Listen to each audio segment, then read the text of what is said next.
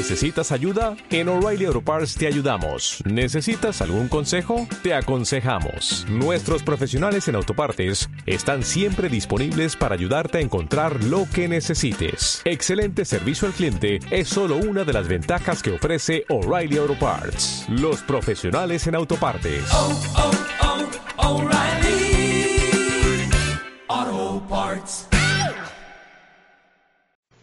Si tú recuerdas esto,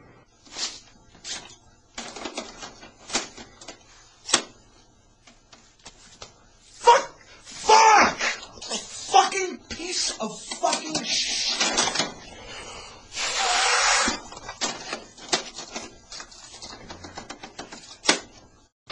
Pues estás en el lugar indicado. Juegos nuevos, juegos retro y una que otra chocoaventura más en El Rincón del Fan con el Doctor Metal, el Mister y Flash. Ay, ay, ay, señores, bienvenidos a la versión número quién sabe cuál del quién sabe dónde. Eh, ay, mira. ¿no? Y del eh, Fancast. sí, del Fancast, exacto.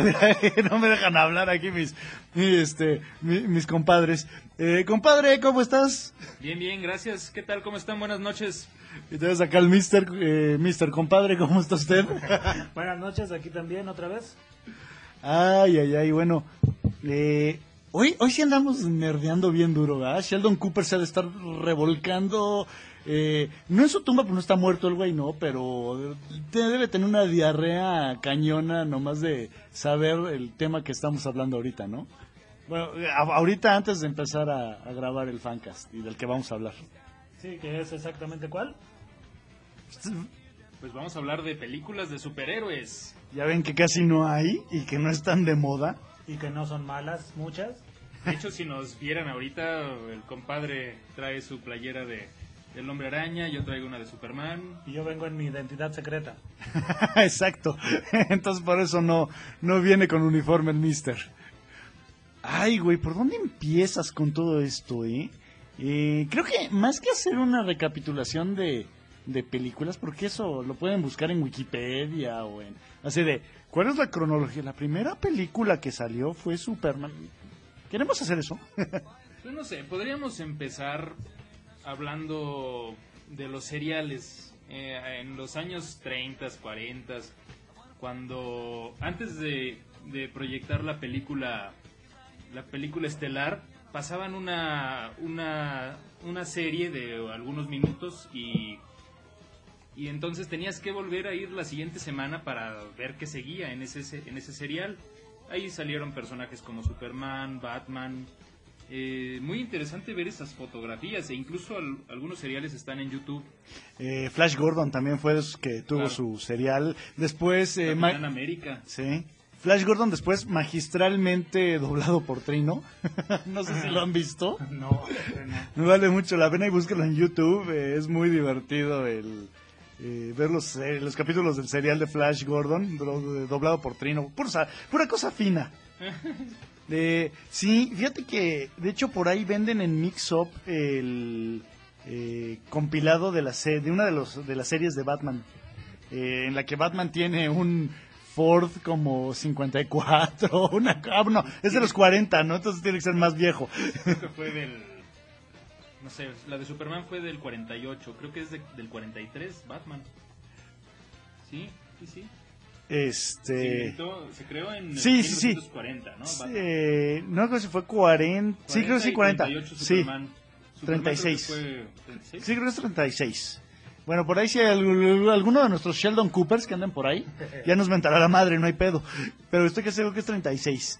Eh, entonces, bueno, si estos seriales que aparte eran Batman contra los mafiosos, o sea, o sea, tampoco Sí. era, no esperaban ver al, al Joker o algo por el estilo. O sea, era más como eh, contra el Capone.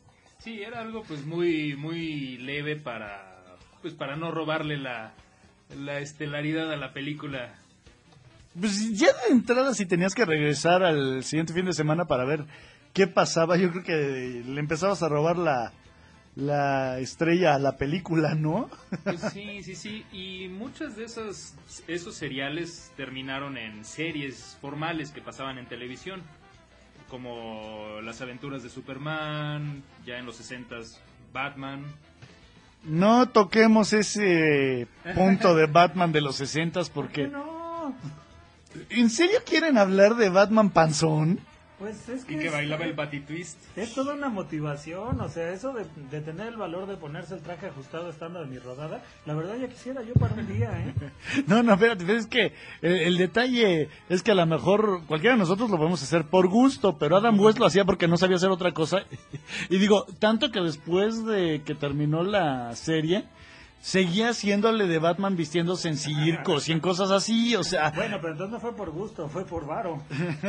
No, o sea, no le quedaba de otra. No, no, no, o sea- otro personaje lo conocían. no, no, no, pero, o sea, nosotros lo haríamos por gusto. Ah, bueno. O sea, si ustedes ven la playera que yo traigo el día de hoy del Hombre Araña, pues sí, pues es exactamente, es por puro gusto.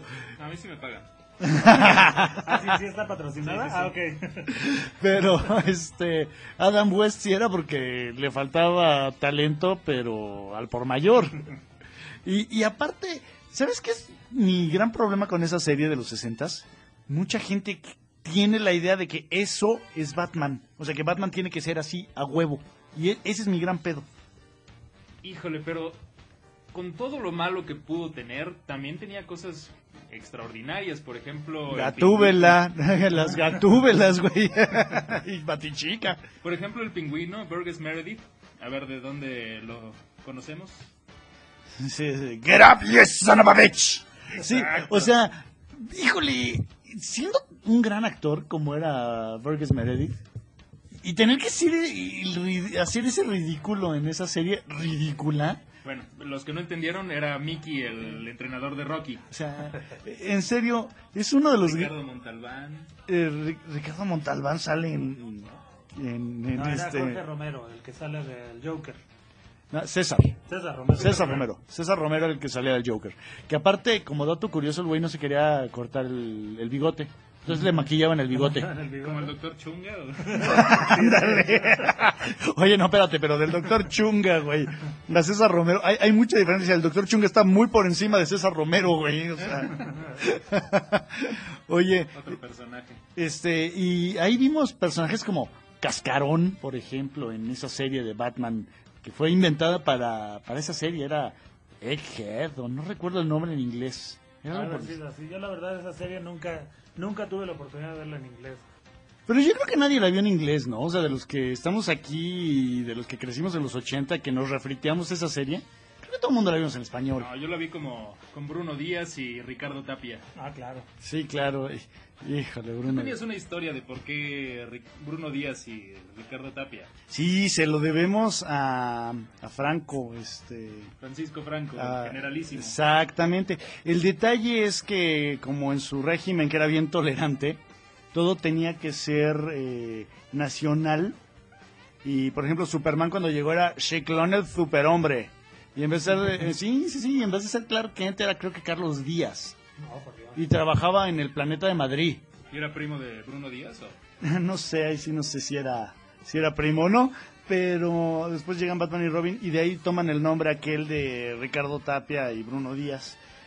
Porque, bueno, tenían que ser gachupines, ¿no? Y nos lo heredaron. Después cuando llegó Thor a España, bueno, se pusieron a tragar este camote y a parir chayotes. Porque, pues no, este era un dios pagano, entonces lo, lo banearon de, de España. Échala, pues imagínate que hubiera llegado aquí que lo hubieran también eh, querido hacer nacional, ¿cómo hubieran puesto a Thor? No sé. Bueno. Alguna deidad azteca, ¿no? No, bueno, ahí te va un detalle. Cuando el Canal 5 pasa aquí la caricatura de los Cuatro Fantásticos y llega Galactus, no se llama Galactus, es el dios Marte. Yo siempre me pregunté por qué el dios Marte trae una G en su cinturón. Hasta años después me enteré que era Galactus, no Marte. Ay, no Marte. Bueno, pero también ahorita nos estamos riendo mucho de, de ese Batman y de, ese- de esos seriales de esa época, pero también se tienen que acordar que fue la época en la que se creó la Asociación Americana del Cómic y que estaban con esa onda de que los personajes de los cómics le alteraban la psique a los niños y los hacían violentos. Por eso les dio por hacer todo eso tan infantil, digámosle. Reverendo imbécil de Wareham. Ah, claro. Hijo de su... No, o sea, digo, Wertham fue así como que la, la punta del iceberg, nada más. Todo el mundo, o sea, él él exteriorizó lo que en esa época todo el mundo pensaba de que los cómics ya estaban así como que muy locos. Digo, originalmente Wertham no estaba contra todos los cómics, estaba contra los S, los cómics esos de terror que Ah, en Estados Unidos. Sí, como- Y de ahí se siguieron y la agarraron contra todos. Lo que pasa es que, bueno, a ver, vamos a platicarles un poquito uh, de, de- Vamos a darles un poquito de contexto para los que no sepan de qué hablamos. Sí, claro. Eh, resulta que este era doctor, para empezar, decir, era... este, Era psiquiatra. psiqui- psiquiatra. Frederick Werham. Este retrasado mental se le ocurrió eh, ponerse a investigar eh, las cárceles eh, para menores de Estados Unidos. Y empezó a ver que muchos de los que estaban ahí guardaditos leían cómics.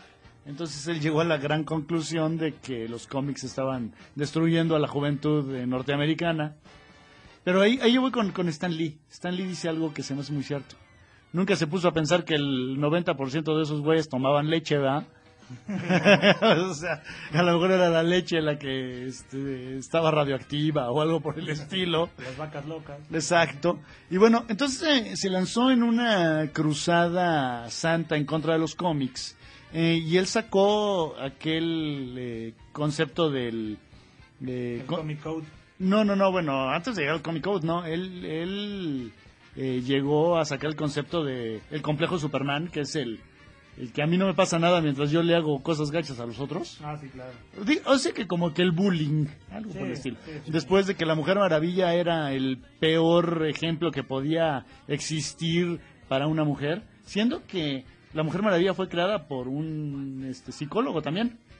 Sí, y al final fue para, como para hacer contrapeso, ¿no? En esa época. Y Completamente revolucionario. Sí, claro. Y después nos inventa este güey el, el mito, el mito, sí, Warham, el mito de este, que Batman y Robin son gays. Se lo debemos a este imbécil. Ah, claro. Eh, porque él decía que Batman y Robin vivían un paraíso gay, atendidos por un eh, mayordomo y eh, en su casa, en su mansión. Y yo siempre he dicho que esa opinión eh, dice más de quien le emite que de quien critica. Ah, bueno, pero pues eso ya podríamos después hablar de Freud y ya estamos hablando de otras cosas. Ah, bueno, sí, estos son los superhéroes, ¿no? Entonces, bueno, a raíz de eso, de, de todo este merequetengue sale el Comic Code, que era el que tú mencionabas. Y de ahí sale este Batman todo campi, todo así... Ridículo. El Batiswing, que decíamos, ¿no? Eh, sí, el, el Batiswing, el Batitwist, exacto. Este, podemos pasar a cosas más este, divertidas o más dark en, en el, en el contexto eh, película superhéroes. Ok, eso quiere decir que brincamos de 1960 a... Pues, bueno, pues, Yo creo que podríamos hablar a- acerca de Superman, que yo creo que fue la primer película que, que hizo un parteaguas.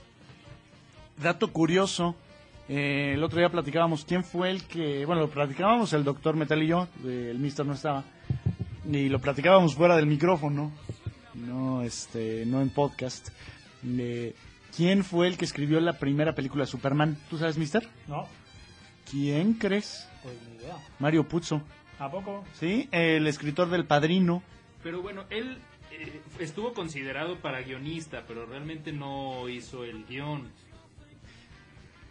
Pero, ¿sabes qué? Lo que, bueno, eh, pero lo que podemos salvar de aquí es eh, de qué tamaño puede llegar a ser una historia de este tipo, ¿no? O sea, no, no tiene que ser algo ridículo, no tiene que ser algo campi, ¿sí? No tiene que ser estrictamente para niños. Los niños se van a montar al, al, vagón de- del superhéroe si el producto está bien hecho, ¿eh? O sea, no es como George Lucas que, ay, yo quiero jalar a los chavitos, entonces meto a Jar Jar Binks y...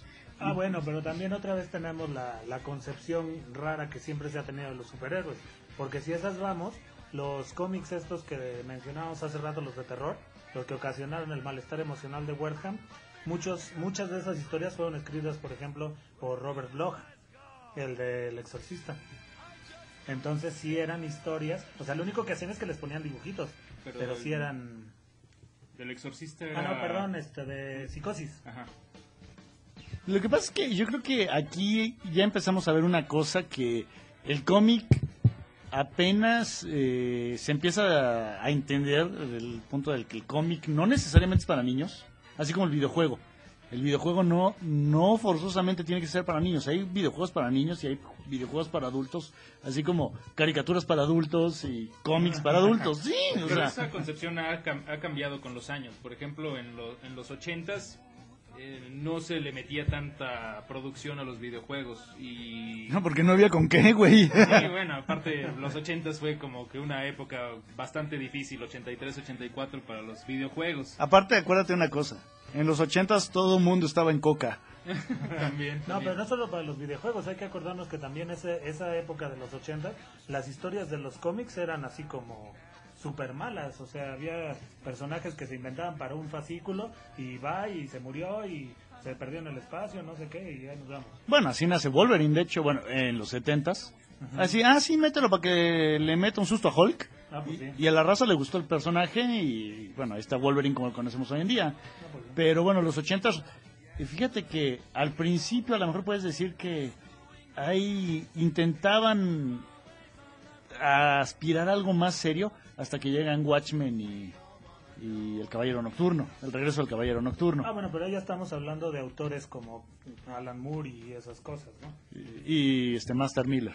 Master Miller. Es Master Miller. es el de Master, ¿no? Master Miller se llama Frank Miller. Ah. Los 80s fue una época muy importante porque aquí hubo tanto de lo bueno como de lo malo. De lo bueno podemos rescatar, pues todavía la Superman 2. De, bueno, yo no he visto la versión de Donner.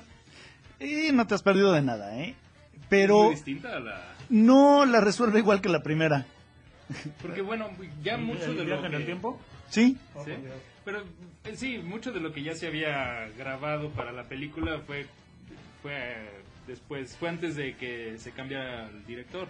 Sí, exacto. Los Superman 2 tiene dos directores. Eh, Superman 3 yo supongo que tuvo tres y la 4 tuvo cuatro, por eso salió tan mala, El güey. director de la 3 es del, de la 2.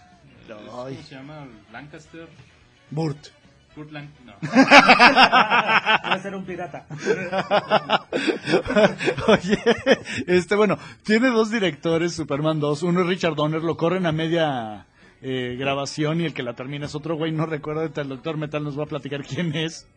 Eh, y después, eh, bueno, el problema de Donner era que él no quería hacer campi a Superman. O sea, este está hablando de un tipo que sí pensaba y sí veía el potencial de una película de, de un superhéroe. Digo, estás hablando de un güey que nada más hizo la profecía, ahí no más. Ah, pues sí. O sea, de ese, de ese alcance. Lester, Richard Lester. Era Lancaster. Eh, Burt Lancaster. Unas letras. Ahí va, ahí. Y, y bueno, Superman 2 no sale tan mala como que es, te imaginas una, una historia que podría haber pasado en los cómics. Hijo, híjole, pero la 3 ahí es donde, donde empieza a ponerse fea la cosa. Por... ¿Quién es el único hombre que estuvo a punto de destruir a Superman? Richard Pryor. Por supuesto. sí, Richard ¿Se acuerdan- Pryor. ¿Se acuerdan del- de ese negrito que salía con... ¿Cómo se llamaba el...? Jim Wilder. El otro, El en el, que salía en... Sí, el de de 10, los la mujer perfecta. Sí, el que, el que ustedes, eh, señores de las nuevas generaciones, el que ustedes conocen ahorita en memes, como el Willy Wonka, ese güerito que no es Sí, el, obvio. de, el de qué se siente, puntos suspensivos. ¿Qué se siente? ¿Qué se sienten los puntos suspensivos, compadre? Oigan, este, bueno, ese eh, es un gran actor que de hecho no, no tiene nada más esa película de Willy Wonka. Si pueden, vean El joven Frankenstein. Es genial esa película de Mel No, de Brooks. hecho, en su época fue uno de los actores más, más cotizados, pero en sí ese no es el que nos importaba. Exacto. Nos importaba Richard Pryor, que también en su época tenía películas bastante interesantes. Digo, nada más para mencionar, para lo que decíamos de las nuevas generaciones, si pueden algún día ver una película que se llama El Juguete, van a ver una de las mejores críticas que hay hacia el consumismo. Porque en esa película un, un potentado compra a Richard Pryor como juguete para su hijo. Ah, Entonces, sí, está- claro. Sí, está- sí es una cosa muy, muy peculiar. Digo, dejando de lado que este cuate es negro y que de todas maneras se ve muy, muy feo el concepto. Este, es una película, es una crítica social muy, muy interesante. Es de esas películas que actualmente no podrían ser. Exacto, es de las películas que ahorita no se podrían hacer. Oye, eh, vámonos a una rola y ahorita regresamos mientras eh, discutimos no sé qué barbaridades. Ok.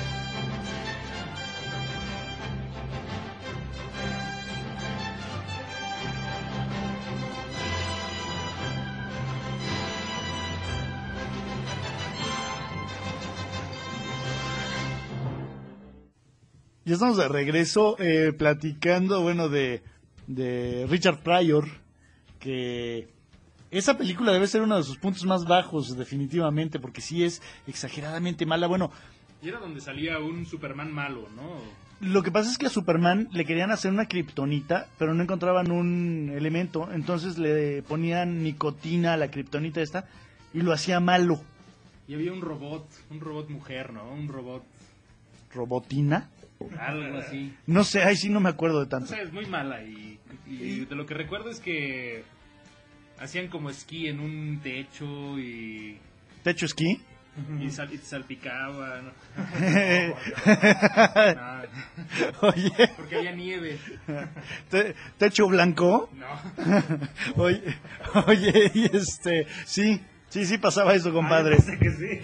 No, Ya- no, no, ya no. Estoy enterando de cosas que no necesito saber. No, sí, es, sí esquiaban en un, eh, en una parte superior, este, de, de En un un, tejado, en- digamos. Exacto, exacto, exacto. ¿Alguien vio la 4? La, la búsqueda de la paz o... No, a ver, eh, aguántate tantito. Bueno, en, en ahora. Superman, en Superman 3, eh, bueno, para que se den una idea, Superman se iba a echar unos buches en una cantina y, reventaba botellas con su visión. de rayos X. Exactamente, y luego, o calorífica, no, la calorífica, ¿no? Sí, Porque la de rayos X, pues nomás ves que hay del otro lado. cierto, cierto. Eh, entonces, pues que hay del otro lado de la botella, pues nada más te asomas. Eh, y luego, Pero si es, si es opaca. pues te lo imaginas, güey. Oye, luego, este, ¿qué más hacía Superman? Entonces era un Superman que se la pasaba ahí en, en, este, en los bares echándose sus chupes y bus- buscando pelea. Y, pelea de bronca, de no de las peleas que ustedes van a buscar al, al bar, que esas son otras. ¿Nosotros o nosotros tres? ¿Tú vas a buscar peleas al bar? No sé. y, Me, me apego a la quinta enmienda. y luego había una parte en la cual eh, los monitos de un semáforo se agarraban a golpes. Ah, sí, sí, cuando es el caos total. Y ya sé que Y2K ni que la fregada. Y luego, bueno, y ya después en la cuarta, que era todavía peor. Aunque cuando pensabas que Superman 3 ya era mala, llegó la de Sí, Superman llegó la- 4. Llegó la cuarta, decir, no, hay todavía un nivel más bajo. Donde Superman se peleaba con un mono hecho de un pelo de Superman. Con el hombre nuclear o algo así. Sí, algo así, que tenía su trajecito de negro con dorado, ¿no? Y, Sí, era y como... uñas largas. Exacto. uñas largas. Sí, era como, como de octagón. No, de octagón no, pero sí podría haber sido de algún luchador mexicano el trajecito. Ah, sí, sí, sí. Sí, Como porque- de tinieblas. Ándale, de tinieblas. Bueno, que Tinieblas también tuvo su película, pero luego platicamos de eso. Sí, con Aluche y... Sí. Bueno, no, no, no queremos hablar, luego hablamos del santo y de esas ondas y de mil Oye, máscaras. también superhéroe, técnicamente. Pues sí tiene, si se juntó con el Capitán América para detener al Hombre Araña. Ah, también. Platícanos tantito de eso, mister. Es, esa es una película turca, yo creo que es precisamente de esta época tan perdida que estamos hablando, pero teniendo en cuenta las películas que luego se filtran de los turcos, yo ya no sé de qué época, de qué época es. Es una película de esas que a nosotros, a todos, a todos los que nos gustan los cómics, se nos hubiera ocurrido yo creo que a los 10 años. Porque resulta que los héroes eran el Capitán América, que yo no sé si estaba en Turquía, no sé por qué mejor no le pusieron Capitán Turquía, y el Santo, o sea, el Santo, estamos hablando del enmascarado de plata. Oye, ¿el santo no habrá querido demandar? Seguramente sí, güey, porque el santo, bueno, el hijo del santo demanda por todo. Ah, pues sí, pero pues yo creo que si, si no pudo demandar Marvel por el Capitán América, pues realmente el santo que iba a ser. Además, nosotros conocemos ahorita esa película gracias a la dimensión desconocida esa llamada YouTube, pero en esa época en la que salió lo más probable es que el hijo del santo ni siquiera se haya enterado que existía, ¿eh? Sí, es muy probable. Oye, Bueno, ya, ya dejemos de mencionar al hijo del santo porque a lo mejor nos va a querer demandar por, Ah, sí. por mencionarlo. Ah, pero lo interesante de esa película es que el malo era nada más ni nada menos Spider-Man, que se dedicaba a falsificar dinero. O sea, ¿qué andaba haciendo Peter Parker? Andaba muy jodido Peter Parker, ¿eh? Pues más bien yo creo que ya había asumido su jodidez y dijo, no, pues mejor falsifico dinero y ya salgo de pobre. Si quieren eh, ver esa película, búsquenla ahí en YouTube. ¿Cómo se llama en, en YouTube? Bueno, ¿cómo la En encuentran? YouTube la pueden encontrar como Dev Adam, D-E-V y luego Adam, así como suena. Así la, la ponen y aparecen así las partes en secuencia. No dura mucho, dura como una hora diez más o menos. Pero es un alucín súper barato. Porque además creo que todos los, o sea, cualquier disfraz que se encuentren en una Comic Con está mejor hecho que el del Capitán América. Güey, es tan barato que, o sea, yo te aseguro que cualquiera de los que estamos aquí presentes o de los que nos están escuchando se aventó aventuras más chidas con sus monitos en su Sí, casa. digo, o sea, yo, yo estoy seguro de que mi versión de Robotech era una obra de arte. Yo, yo no he visto esa película que nos platicas, pero me imagino por dónde va la cosa. El compadre y yo ya vimos la reseña de del Rambo turco y ¿qué otra? También hay este tiburón turco. Tiburón turco. Hay Guerra de las Galaxias turca. Ah, también hay Star Sí, Wars. sí, Sí, sí, claro. Hay hay un E.T. turco, pero ese está todavía más feo. O sea, si ustedes creían que E.T. estaba feo, es que no han visto el turco. Ay, güey. Ese no es E.T., es Uta. Exactamente. Oye, eh, ¿ustedes sabían que en Superman, eh, la primera película de Superman, Superman deja morir a todo un poblado? ¿No sabían eso? No. Re- lo que pasa es que fueron tan buenos con la edición que no nos dimos cuenta. Porque si, si, se- si se acuerdan, Superman eh, salva a un poblado de que se lo lleve la tristeza o dígase el agua en este caso. Pero por eso se muere Louis Lane. Entonces él se enoja y se echa su gritito así como de... Así como Darth Vader en, en el episodio 3. Eh, y se pone a dar vueltas a la Tierra en sentido contrario y, Ajá, sí, sí. y regresa el tiempo y va a salvar a Lois Lane. Entonces salva a Lois Lane y el pueblito. Yamamoto. Sí, Yamamoto, bye bye. Sí, entonces ahí estaban platicando. Y yo me imagino que detrás de esas montañas está pasando algo interesante. Sí, me imagino que sí. Entonces, bueno, Superman este, dejó morir a mucha gente con tal de salvar a su vieja. Pues no sé, ¿con qué seguimos? ¿Con- ¿Vamos en orden cronológico? Pues ya Batman, ¿no? Batman, órale. Batman de Tim Burton, 1989. que, bueno, esa fue ya, fue todo un hype. Creo que a todos, a los tres que estamos aquí ya nos tocó eh, vivir ese hype de esa anticipación a la película que decías, Sí, la Batimanía o Batmanía, como le conocían. Que sí, exacto, que aparte era ver cómo iba a ser Batman, iba a dejar de ser ese Batman de Adam West, bendito sea el cielo. El ver a Michael Keaton así vestido de negro. Bueno, que ver a Michael Keaton no era algo que nosotros quisiéramos ver. De hecho, eso es algo que comparte Michael Keaton con el futuro Batman o no, no sé si decirle actual Batman porque todavía no se pone No, el traje. Puede, puede haber un, un milagro. Hasta que no lo veamos en, en el cine. Exacto. Ya. Pero bueno, para los que no sepan, eh, resulta que cuando dice Warner, bueno, Tim Burton dice, voy a hacer eh, Batman y voy a usar a Michael Keaton como, como Batman. Bueno, mucha gente escribió eh, pidiéndole que quitara a Michael Keaton como Batman. Es que yo lo veía. En esas épocas yo tenía 8 años, yo ya lo veía como de 60 años. no, yo, yo lo veía como con cara de fantasma, güey, no sé por qué. Este, porque bueno, venía de hacer Beetlejuice con, Ah, pues sí, de hecho. Ah, con, con Burton. Eh, entonces, bueno, era... En aquel entonces yo ni me preocupaba, la verdad. O sea, nunca me, me llamó la... No me alarmó que, que Keaton fuera Batman, porque para pensar yo no sabía quién era Michael Keaton. O sea, o sea, ah, es el mismo de Beetlejuice, pero hasta ahí llegaba mi conocimiento. Sí, como que en esa época no, no teníamos tanta esa crítica. Ajá, y luego, ay, Jack Nicholson. Bueno, en aquel entonces yo tampoco sabía quién era Jack Nicholson, que iba a ser el Joker. Entonces, a mí me importaba que iba a haber película de Batman, es lo que a mí me importó. Bueno, ahora hay que recordar que, esa, que una de las ventajas o una de las mejores cosas de esa Batmanía, no sé si ustedes se acordarán, fue precisamente que con el pretexto de que salió la película, Editorial Beat se puso las pilas finalmente y publicó a Dead in the Family. Sí, que de... Al poquito tiempo de que salió la historia original, o sea, no, no se tardaron tres años como con las otras historias. Sí, sí, sí. Y hubo, era algo parecido a lo que después fue el Spider eh, Fever, o no sé cómo decirle también, que hubo una euforia por Spider-Man en el 2002, pero bueno, al ratito llegamos hasta allá. Sí. Pero sí era una, la Batmanía, como dices. Híjole, Prince cantando la canción de Batman, que en aquel momento nos parecía cool. No sé por qué. Estábamos en, eran los ochentas, todo el mundo estaba en coca.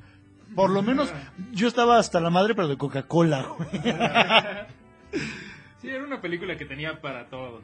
Era para adultos, era para niños. Yo creo que a todos nos dio lo que, lo que esperábamos. Sí, a mí me dio a Kim Basinger. ¿A ti te dio lo que esperabas? No. no, pero fue una gran película, la verdad. Eh, creo que a la fecha la puedes ver y decir, es una película de cómics, bien hecha, podría pasar en un cómic cualquier día de la semana. O sea, no es algo que digas, güey, aquí sí se volaron la barda. Modificaron algunas cosas como lo de que el Joker es el asesino de los padres de Bruce Wayne. Cosa que platicábamos hace rato, generalmente cuando se cuando meten algún elemento que se involucre con la con el origen de los personajes, llega a ser malo, pero en esta en esta película en, en, especial a mí no me da la impresión de que altere tanto el concepto. No, les funcionó bien y eso lo hemos visto en otras películas, por ejemplo en primera generación de hombres X que les funcionó bien. Sí, exacto, siempre y cuando esté fundamentado en algo. O sea, no sea un plumazo del guionista. Sí, No, no como en Hombre Araña, la tercera. Híjole. Sí, se volaron la barda, pero pues les funcionó bien en, en, Batman. Un dato curioso que a mí me gusta mucho y que eso solo si eres fan de Batman te das cuenta y si has leído El regreso del caballero nocturno, eh, en la película de Tim Burton, en la primera de Batman, mencionan que hay una guerrilla en un lugar llamado Corto Maltés. Ah, sí. ¿Qué Corto Maltés después es?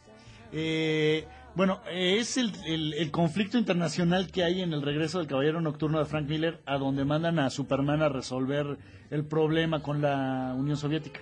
Sí, de hecho. Y bueno, ahí, si pueden verla, lean, mejor, no, no vean la película, que está bien hecha, ¿eh? la del regreso del Caballero Nocturno. No la vean, primero lean el cómic. A mí lo que se me hace una bajeza de esa película, ya si vamos a hablarlo así, es que la hayan sacado en dos partes.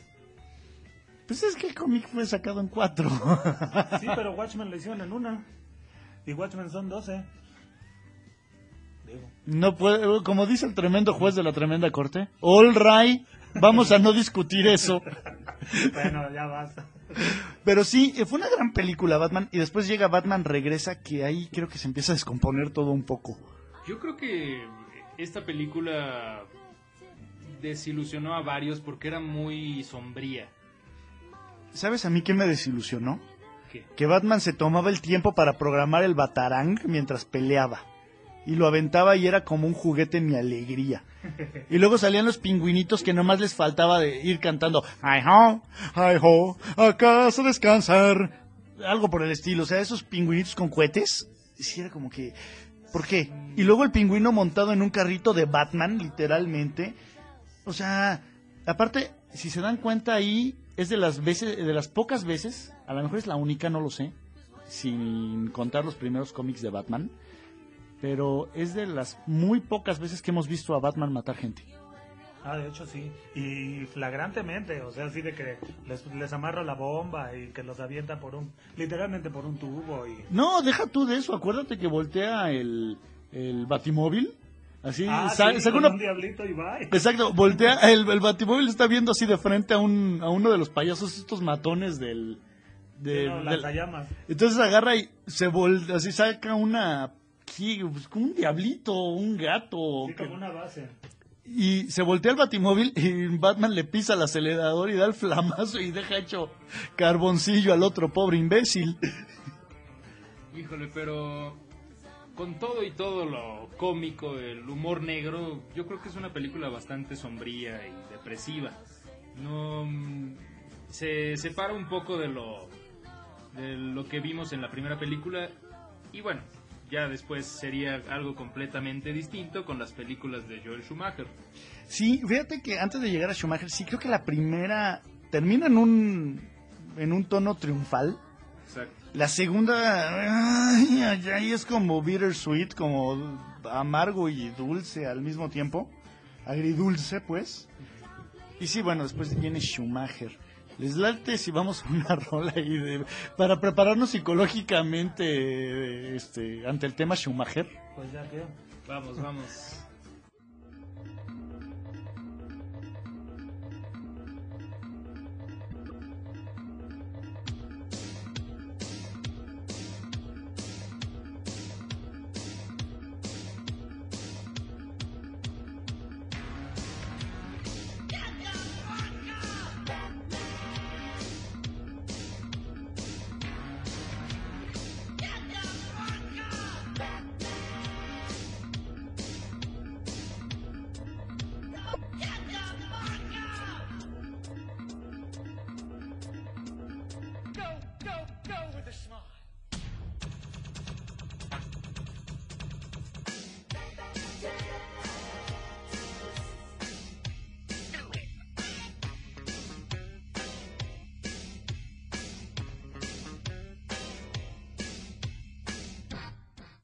Oye, la neta, eh, de pura onda, este, acabamos de escuchar la batidanza, el bat dance de Prince. Ay, yo no sé, bueno, insisto, estábamos todos en coca, güey, entonces por eso, por eso pasaba lo que pasaba. Eran las modas, uno quería seguir las modas en esas épocas, ya después nos empezó a valer. Sí, nos dimos cuenta que había cosas más interesantes. Oye, O, o más bien nos dimos cuenta que la moda estaba cara también, porque también podría ser. Bueno, pero que la, la moda de los ochentas era gacha. pero, pero, pues fue donde crecimos. Realmente ahorita la podemos llamar gacha, pero en esa época pues nos parecía así súper in. Bueno, la de los noventas no era una chulada. Pero era mejor que Don Johnson y sus trajes de lino de Miami Vice, güey. Ah, claro. ¿No tuviste pantalones como de MC Hammer? No, pero sí tuve topsiders, güey. Oh, por Dios. Sí, bueno, eso todos, claro. Y las gummies. Oh, Yo también mocasines. Ay, ay, ay. Oye, Schumacher o Shoemaker. Realmente ese güey no es este filmmaker, es Shoemaker. Batman. Batman Forever. Ay, Dios mío. Pues podemos abordarlas a las dos como un todo, para no tardar mucho en esto, porque tampoco es algo que, que nos guste. Sí, para torturar menos a la audiencia. Exacto, Batman Forever y Batman y Robin. Y se acabaron. Seguimos con Batman este Begins, ¿no? no, bueno. ¿Qué está mal? Bueno, más bien, ¿qué, hay- ¿qué está bien en esas películas, en esas dos películas de Shoemaker? Híjole, no sé, yo creo que por poquito llevan a, a la quiebra a la franquicia. Pues, Un poquito. pues nomás se tardaron como... poquito, pero pues no la llevaron. Afortunadamente llegó Nolan y la llevó a otra por otra dirección, pero híjole, películas de de Schumacher mm, Los Boys. Es, esa es, creo que, de las más rescatables. Pero estamos hablando de Batman. Sí, de Batman. Eh, pues aquí ya el tono de la película es más para niños. Mm. Es más neón. cargado de, de frases eh, Ridículas. ridículas, pegajosas. eh, Bueno, ¿se atreven a meter el, el, el, el, eh, Holy Ground o Holy Floor? Si se acuerdan. Hay una parte en la que Robin, en Batman Forever, dice, Holy Floor, Batman. Y dice, ¿qué? No, the floor. It's, it's, it's, full of holes. It's holy. O sea, está lleno de agujeros. Así de... ah, intentando hacer aquella broma de, Sí, de de- los santos pisos, ¿no? Exacto, y ese, tip- ese tipo de humor. Y, y bueno, cuando estaba Mr. Freeze, todas las. A ver, ahí, ahí sí estamos hablando de la 4. Ya nada más con que Robin salga con que Caguabonga, ya estamos en problema.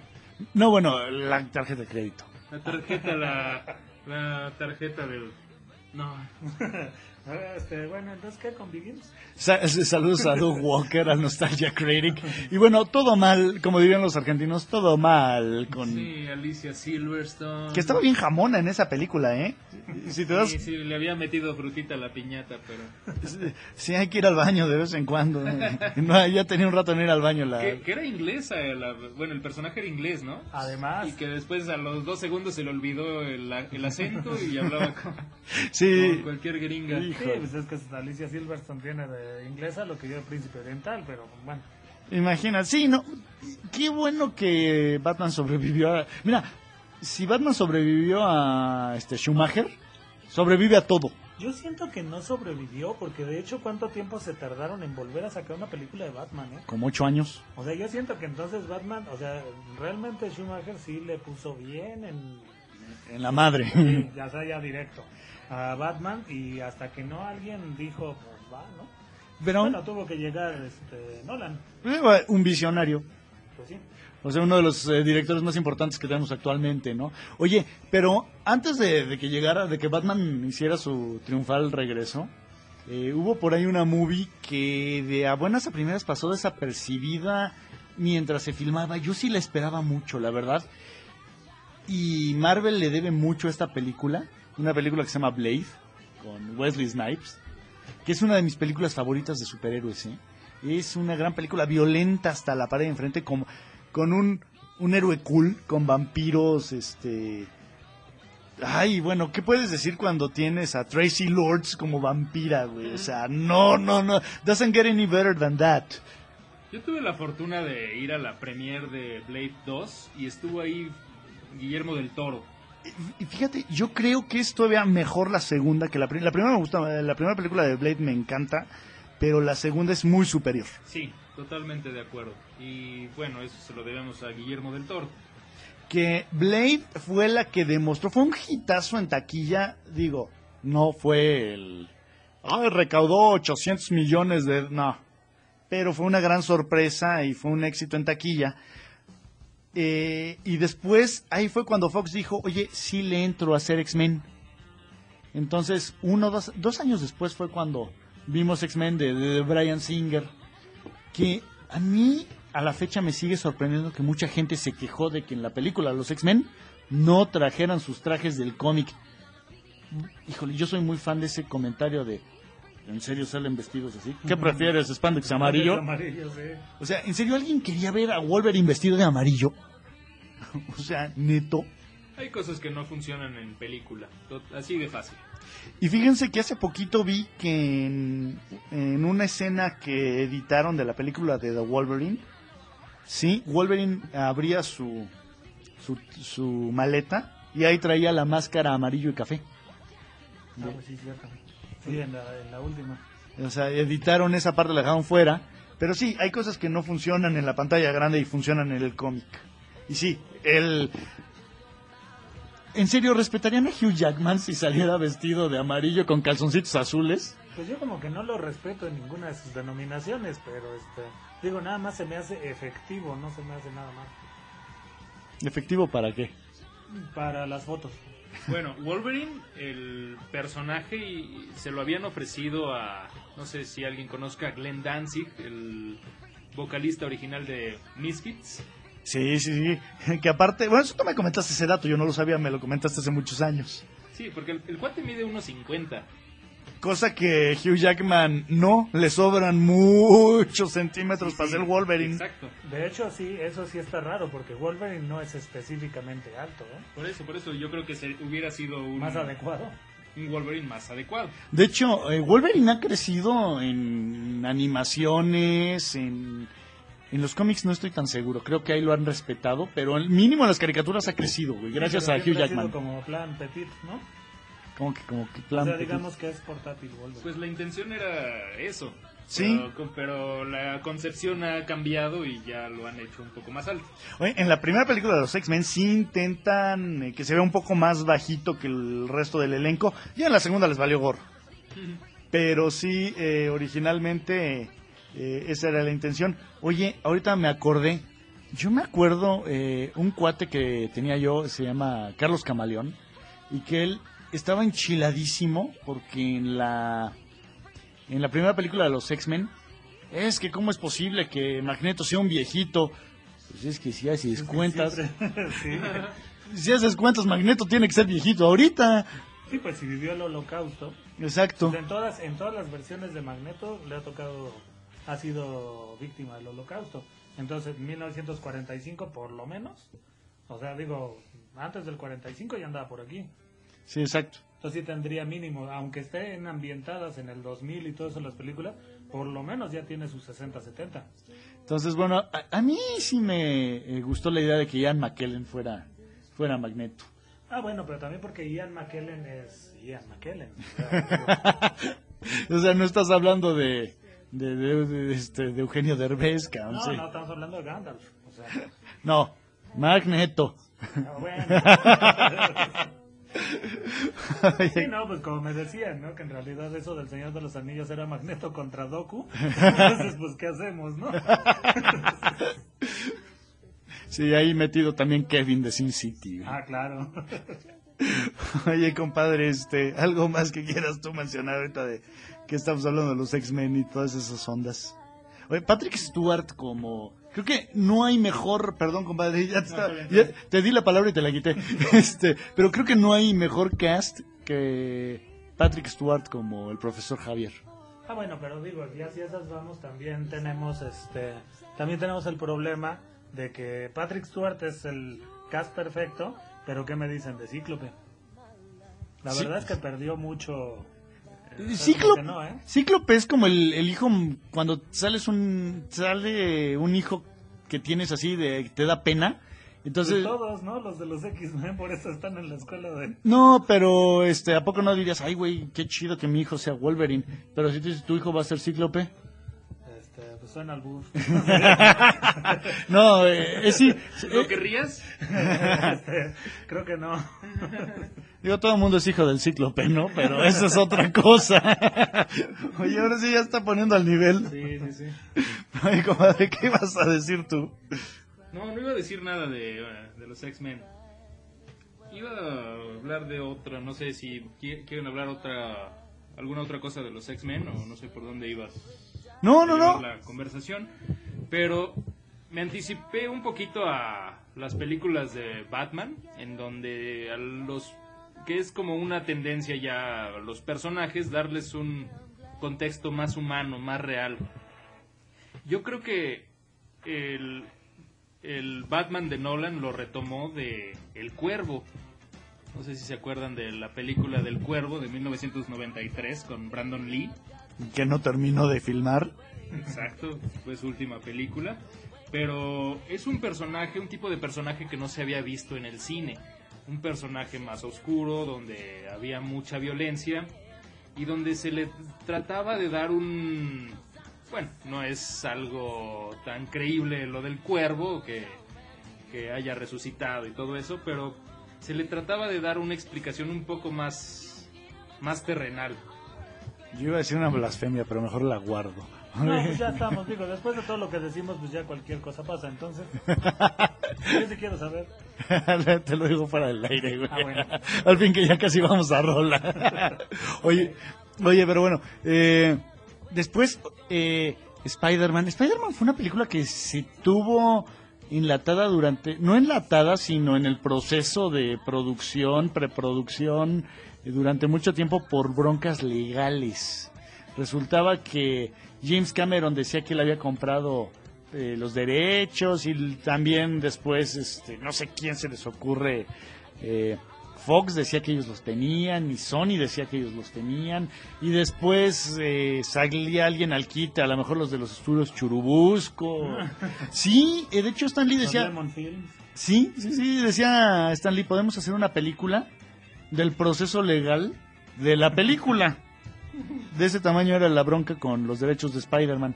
Que James Cameron decía que él quería poner a Leonardo DiCaprio como Spider-Man. Que, híjole, yo creo que hubiera sido una película sumamente boicoteada por los fans. Estoy seguro de eso, porque era DiCaprio después de Titanic. O sea, no es el DiCaprio cool que conocemos hoy en día que sí sabe actuar. No, pues sin comentarios, ¿no?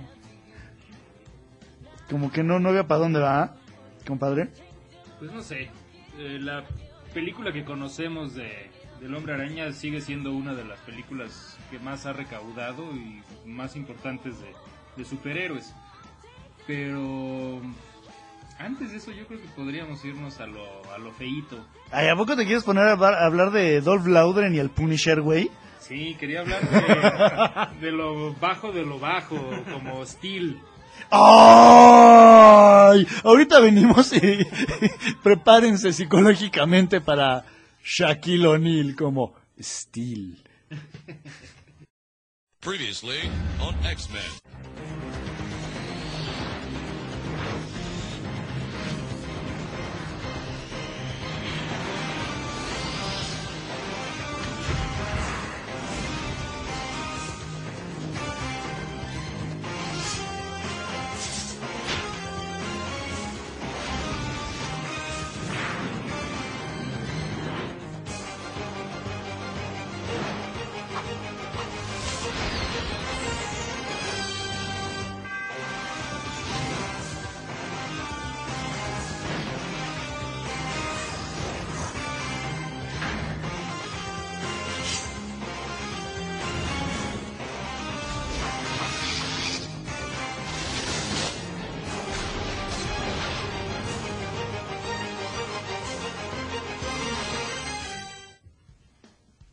Bienvenidos sean todos ustedes al Museo del Cus.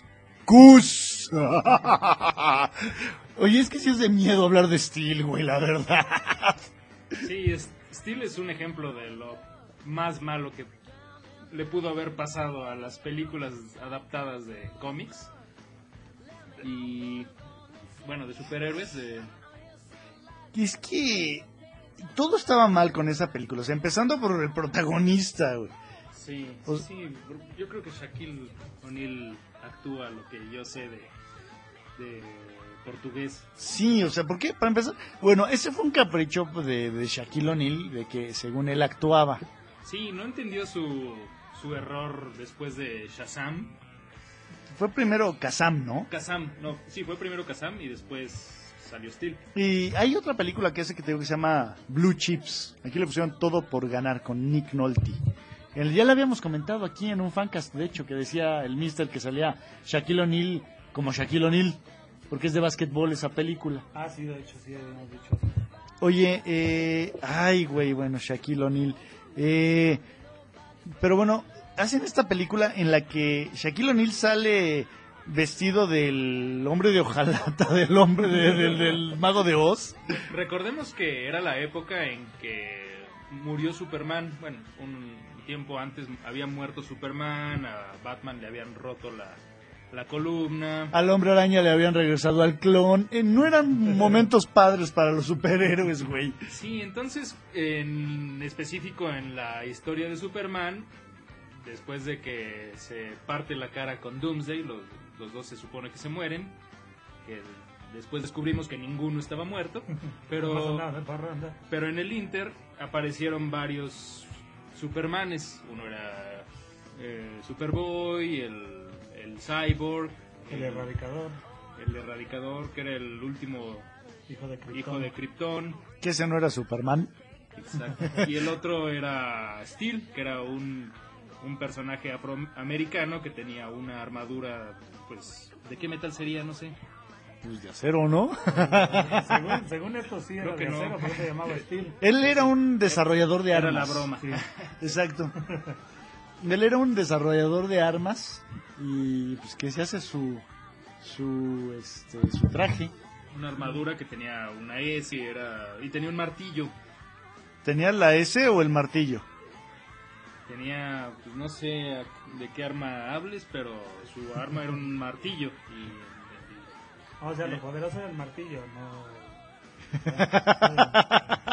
Oye, eh, negro. oye, Pero eh, en la película se supone que era un soldado. sí, Era un soldado que se da cuenta de las armas de, de destrucción masiva y creo que su novia la, la lastiman y él trata de investigar acerca de, de una corporación que había comprado la tecnología de esas armas de destrucción masiva y que por cierto sale Shaft, el personaje de principios de los 80s o finales de los 70s. yo pensé que Samuel L. Jackson. Oye, ahorita me quedé pensando, eh, se supone que en el cómic era eh, un personaje al que Superman salva de caerse, eh, creo que estaba trabajando de, de constructor. Sí, exacto, en, de- en un rascacielos, ¿no? Pero tenía sí tenía background de, de desarrollar onda tecnológica, algo por el estilo. Algo así, pero en la película de todas formas lo cambian porque tiene a su a su herrero, que es el que le le forja la armadura, que por cierto se ve de lo más chafa, se ve de plástico, él habla y se mueve el casco. Se ve mejor Robocop que Steel. Ah, sí, mil veces. Robocop se veía más, más durable, ¿no? Sí, sí, sí, es un- una película que, que la podemos usar de ejemplo de lo, Lo que- peor que te puedas imaginar, tanto de, de diálogos, de actuación, de efectos especiales. Que aparte eh, andaba en moto. Andaba en moto. Y, y en la película nunca traía el logo de Superman. Que en... Tenía una S, ¿no? No, según Yo, yo, no, no. recuerdo haber visto el disfraz Sí, con sí, sí. música con la S. Yo estoy casi seguro que no, ¿eh? Eh, y aparte, bueno, ahí su martillo era eh, martillo, metralleta, eh, de llave de Stilson. Bueno, que en el cómic tampoco era así tan este tan acá, ¿eh? porque el martillo cambiaba la extensión, el mango así arbitrariamente. De repente lo agarraba con las dos manos, después onda Thor. O sea, sí, sí era como que muy peculiar ese martillo. bueno, pero en el cómic eh, muchas veces varía dependiendo del, del dibujante. Bueno, yo tengo que admitir que en realidad en esa, esa historia del reino de los supermanes a mí me agrada bastante. Y la historia de Steel es la que se me hace menos, digamos que se me hace mejor manejada en cuanto a desarrollo del personaje y todo lo demás. No, pero fíjate, ahorita eh, creo que no nos entendimos el, el, el compadre y yo. O sea, sí, Steel sí trae, o sea, en el cómic sí trae la S de Superman, pero Shaquille O'Neal no. O sea, el, de, el traje de la película no lo trae. Ese es así No, como... porque aparte yo creo que quisieron pasar libre de pagar derechos y para nada mencionan la historia de, de los Supermanes. No, el del cómic sí tenía la, sí tenía que tener el emblema de Superman, porque además acuérdense que esa historia en los cómics estaba, se estaba desarrollando en los cuatro cómics que estaban vigentes en esa época de Superman. Por eso eran diferentes personajes. Era el hombre del mañana, que era la del cyborg, era Superboy, era el hombre de acero, que era precisamente la historia de Steel, Y el y, último la hijo de de- Krypton. el último hijo de Krypton. Y después salía otro Superman que era como Punisher, güey, que, andaba- que traía metralletas, que ese era el Superman de a de veras. Y yo nunca entendí de dónde salió ese güey. Que tenía pelo largo, ¿no? No, de hecho ese Superman, en el cómic, ese Superman es Superman de a de veras. Sí, pero sí. el erradicador lo revive. Como lo revive, no tiene sus poderes completos y entonces va, se alía con Lex Luthor. Lex Luthor es el que le procura el equipo, así las botas voladoras como las de Steel y todo lo demás. Ya me estaba yo preocupando. saca- ¿Qué? Pues de que el ex Luthor le, procu- le procurara el equipo a Superman. Y yo- No, o sea, hubiera estado peor si me dicen que trae ametralladoras y les hubiera yo dicho Lex Luthor se las da. Entonces tú se las dabas y llegaba con ametralladoras, güey. No, pues no, tampoco. Oye. Hay dignidad. No, pero yo lo que nunca entendí es, o sea, porque el erradicador traía el cuerpo de Superman. No, según en el cómic, lo que sucede es que el erradicador es como que esencia y utiliza parte de la materia que está en la fortaleza, Fortaleza de de la la soledad para armarse él un cuerpo. Por eso No, trae anteojos se- el erradicador, porque se supone que es un clon imperfecto y no puede ver con la brillantez de la Tierra. No, pero el él- pero él va- el clon era el Superboy, ¿no? El clon, era- sí, era el Superboy clon. eh, era clon, que después le dieron como nombre Connor. Pero, no, no, no, pero el erradicador después, o sea, Como el- energía. la madre esta de energía va y donde está el cuerpo de Superman ahí en su estatuota con su aguilita ahí parada en el brazo, se, ro- se lleva ese cuerpo que es el de Superman. No, se lo lleva y lo mete a la Matrix regenerativa y ese es el Superman que Exacto, vimos sí. del cabello largo y las ametralladoras. Pero, y de hecho en el cómic sí mencionan, Lex Luthor se supone que tiene monitoreada la tumba de Superman. Y entonces Lex, la gente que está monitoreando la tumba le dice que falta masa del material con el que se hizo la tumba. Que eso es lo que usa el erradicador para formarse el... Por fin entendí, güey. O sea, a fin de cuentas es una gran chorrada y... Ah, no, sí, o sea, por eso insisto, la historia del erradicador, ah, para mi gusto de esas cuatro, la historia del erradicador es la peor. Oye, Pero eh, estuvo bastante de más lo, también lo del cyborg. sí. Era Oye, el malo. pero bueno. Por si no la habían leído. Sí, exacto, ya les echamos a perder aquí eh, el, el show. Oye, pero bueno, me acabas de resolver una gran duda que yo nunca entendí, güey. Muchas gracias, mister, porque yo nunca entendí ese detalle de, de la masa y lo que sí me queda muy claro es que Lex Luthor eh, vigilando la tumba de, de Superman era como Nicolás Maduro reflexionando en la tumba de Hugo Chávez, güey. Nada más que sin pajarito. Sí, ah, por eso yo pienso que lo que reflexiona eh, Nicolás Maduro ahí en la en la tumba de Hugo Chávez es la pues este él la de reflexionar pero las rodillas, güey. La reflexión de las re- rodillas. Sí, la reflexión de las re- rodillas, güey. ¿Sin pajarito o con pajarito? No, pues yo supongo que con pajarito, güey, porque pues es- si no para qué reflexiona, güey. Digo, ay, bueno, dejemos de hablar de gente desagradable y vamos a hablar de gente desagradable, pero este por cosas que le ha hecho a los superhéroes en el cine, güey. Bueno, entonces, pues ya Oye. vámonos con Superman Returns, ¿no? No, yo iba a decir este Billy Zane en El Fantasma, güey. Ah, ese sí. Híjole, esa no la vi. Pero... No la veas. Fíjate, yo soy muy fan del, del personaje de Lee Falk, del fantasma que camina, pero ay, yo no sé a quién se le ocurrió que el fantasma tenía que sonreír en cada eh, escena en la que saliera así como de sonrisa colgate. Pues desde que pusieron a Billy Zane. Sí, no está padre. Es más, ¿sabes qué? Híjole. eh, ay. Desde hace mucho quieren hacer una película del fantasma, pero yo no sé qué también librada pueda salir después de esa de ese bodrio de, de, de Billy Zane. Que bueno, ni Catherine Zeta Jones y Christy Swanson logran salvar esa película, ¿eh? No sé, no la vi, pero así como esa fueron varias muy malas. Oye, la de es una de culto y es una de mis no es un superhéroe, es un héroe, no un superhéroe, no tiene superpoderes, pero es una película que tiene un gran nivel de culto, me voy muy muy muy muy para atrás a los 80, la de Flash Gordon.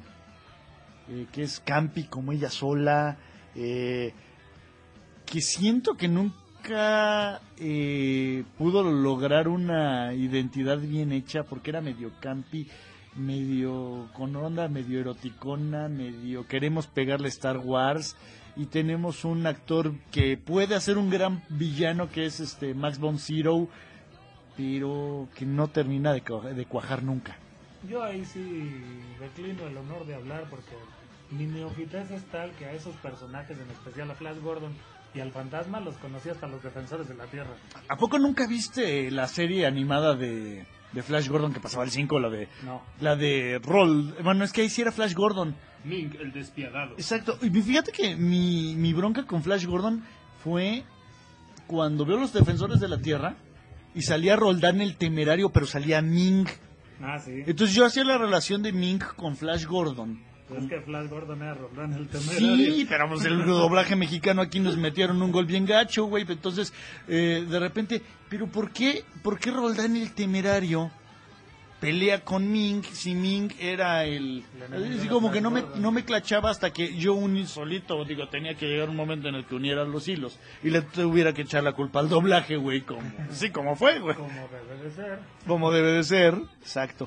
Que, que bueno, también película Flash Gordon desde hace ya un rato la traen entre manos y nomás no saben cómo hacerle.